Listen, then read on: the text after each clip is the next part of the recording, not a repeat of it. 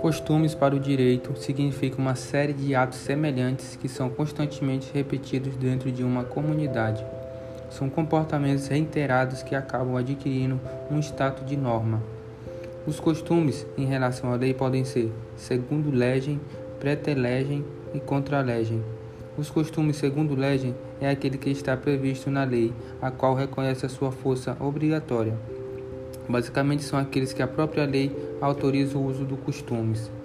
É, já o pretelegem trata-se de um costume aplicado quando ocorre lacuna de lei, ou seja, quando não há uma norma que resolva o problema.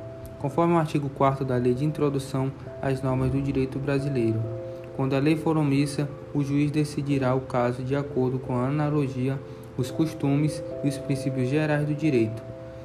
Contra a legem, trata-se de uma prática realizada pela sociedade como nova forma de conduta, porém que contradizem a lei.